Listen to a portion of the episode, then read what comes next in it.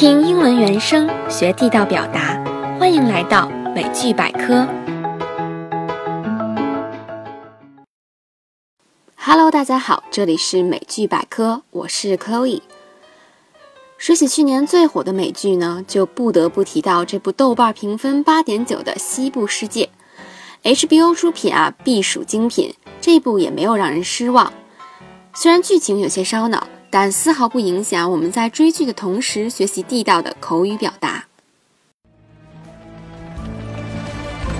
Murderous son of a bitch named Hector Escaton gunned down the marshal, holed up in the mountains.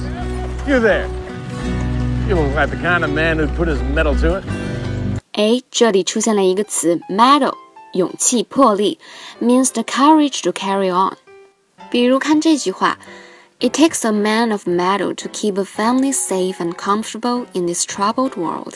在这个动荡不安的世界，只有勇敢的男人才能给家人带来安全和舒适。再比如，Each and every one of these soldiers has proved his mettle。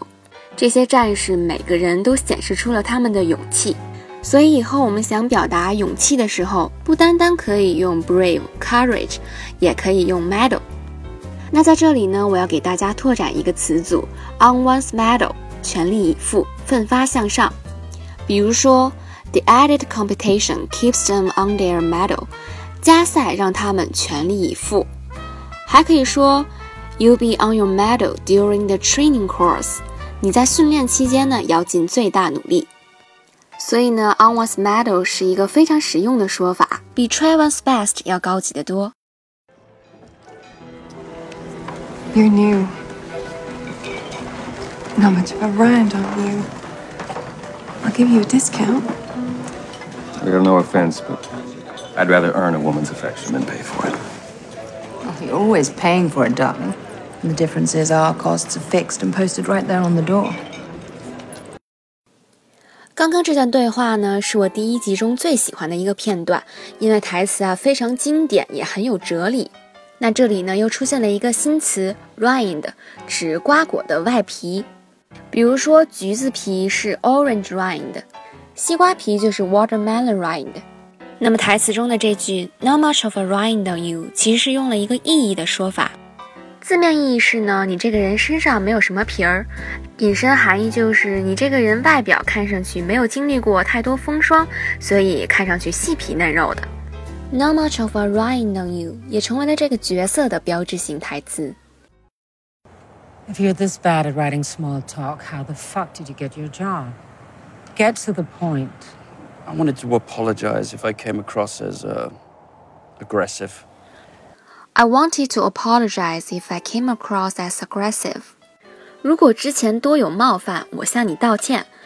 这句话我们可以在向别人表达歉意的时候使用，但在这里呢，我想讲的是这个词组 come across。我们比较熟悉的意思是偶然遇到、偶然发现。比如说，This is one of the easiest problems I have ever come across。这是我遇见过的最简单的问题之一。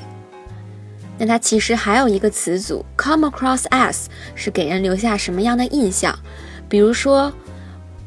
When sober, he can come across as an extremely pleasant and charming young man. 没喝醉的时候，他看上去是个极为彬彬有礼、讨人喜欢的小伙子。或者我们也可以说，She came across as approachable.